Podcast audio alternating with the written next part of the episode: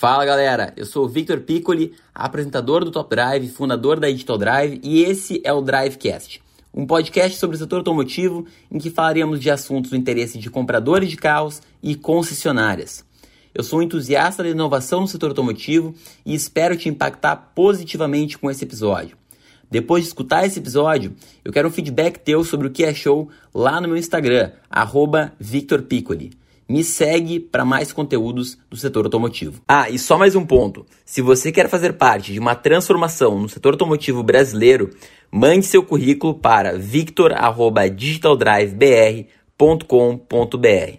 Estamos em busca de pessoas capacitadas e inconformadas com a experiência de compra dos dias de hoje. Por que está tão difícil de comprar carro em 2021? E aqui eu não vou me limitar a questão financeira do negócio, a explicar por que a inflação, que aumentou o preço, não sei o que, não.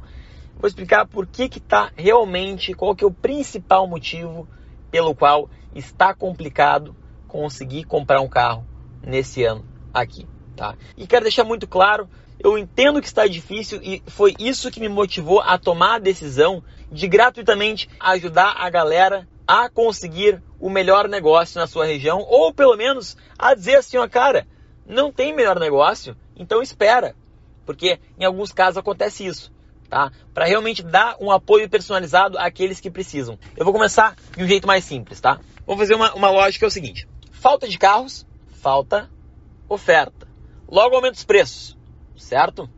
Ao mesmo tempo que aumenta os preços, também aumenta os prazos de entrega, porque eles não aumentaram tão absurdamente os preços. Quando a gente faz uma correção monetária, mesmo que o nosso dinheiro não tenha acompanhado, mesmo que a gente perca para a inflação todos os anos, não é um aumento tão, tão, tão desproporcional assim. É um aumento de preço. Sim, eu jamais vou deixar de reconhecer isso. Mas aumenta os preços, só que também, pessoal, com os pedidos e tudo mais, pô, lançamentos que acertaram em cheio. Cara, eu entendi que aumentou o preço. Mas esse carro aqui, ele tá o mesmo preço praticamente de um Compass 2021 2.0 aspirado. E a gente tem que reconhecer que esse carro é infinitas vezes melhor que um Compass 2021 2.0 aspirado. E eles estão quase o mesmo preço. Assim como a gente pode reconhecer também que o Nivus ele é muito melhor que uma infinitude de carros que estão à venda no mercado.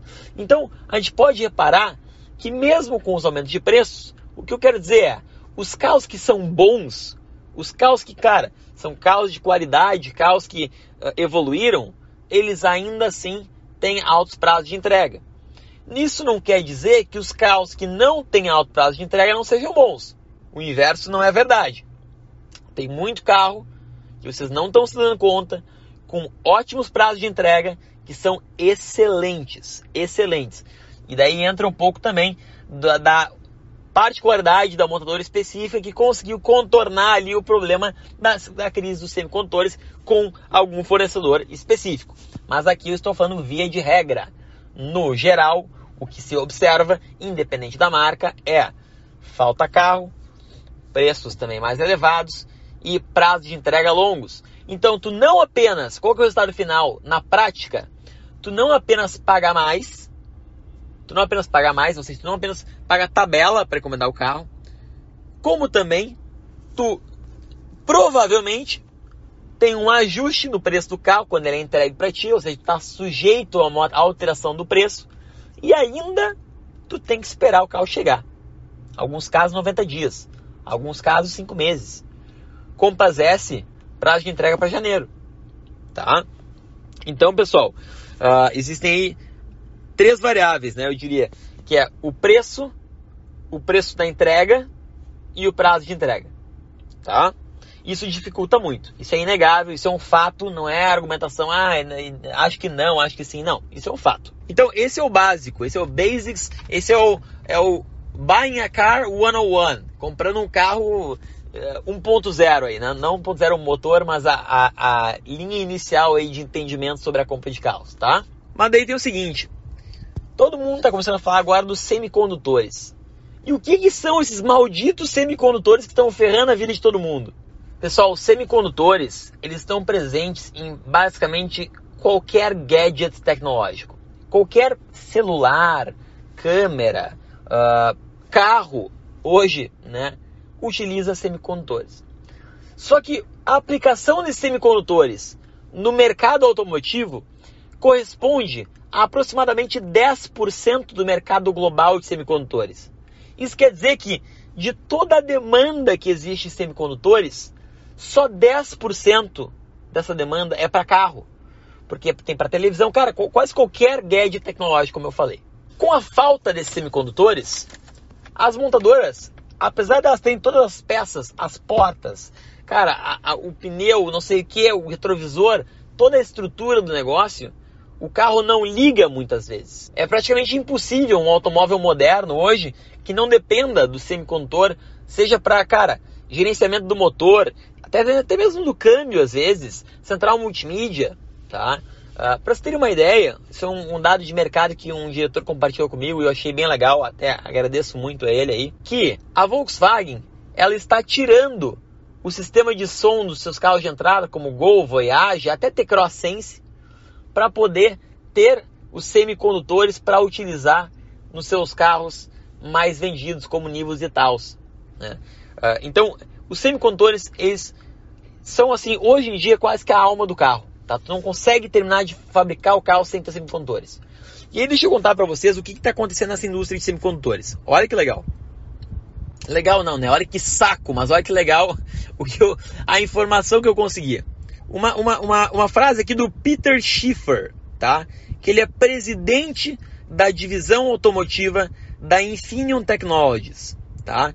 Que é uma das principais produtoras mundiais de semicondutores para automóveis. E ele fala assim, ó, eu trabalho nesse setor há 31 anos. E essa é uma situação que eu nunca vi na minha vida antes. Então, daí vem, vem lá um, um entendedor de teclado que ele vem e me fala assim: ah, isso é uma sacada das montadoras para fazer com que os compradores paguem mais pelos carros. Isso é tudo mentira. Cara, eu, eu fico eu fico mais irritado com um comentário desse aí do que com um preço absurdo. Tá? Uh, então, assim, a gente tem que entender, pessoal, antes de sair falando, né? A gente não, não pode sair criticando sem ter embasamento. Tem uma outra quote aqui de um cara da LMC Automotive que ele fala o seguinte: as informações mais recentes indicam que as interrupções nas produções serão mais sérias do que se imaginava inicialmente. Então, pessoal, quando, só para vocês terem uma, uma, dimensão de mais ou menos como aconteceu, não é bem assim, tá? Mas mais ou menos. Estourou a pandemia, começaram a ter que restringir fazer distanciamento entre funcionários, restringir a produção, restringir turno, e aí, logicamente, tu prevê que tu vai parar de vender, tu para também de comprar, para de comprar peças. Então, a indústria automotiva como um todo, ela não se antecipou, ela deixou para quando, vi, quando vissem que a demanda ia reaquecer para comprar mais. E a demanda veio muito rápido. Veio mais rápido que a agilidade deles em comprar. E quando eles foram comprar, já tinha fila em várias outras indústrias. Indústria de hardware, indústria de né, celulares, enfim, tudo que é outra, outra indústria aí que utiliza os semicondutores. Então, pessoal, basicamente, é, a, o, que, o que se aponta para a indústria automotiva? As empresas elas devem repensar a forma como elas se organizam para comprar esses semicondutores, tá? Que realmente eles podem travar tudo, eles podem ferrar, cara, desde a produção até a distribuição, as concessionárias, as vendas e o consumidor final. Mas qual que é a principal lição que a gente toma disso, pessoal? A principal lição é o seguinte: hoje em dia, quem tem estoque é rei.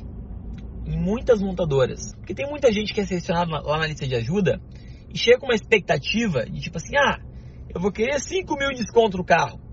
Beleza? Isso é possível. Já consegui 40 mil de desconto no carro. Mas depende do carro. Tem carros que não tem um centavo de desconto. E que tem que dar graças a Deus se tu conseguir ele a pronta entrega. Porque isso quer dizer que tu já economizou.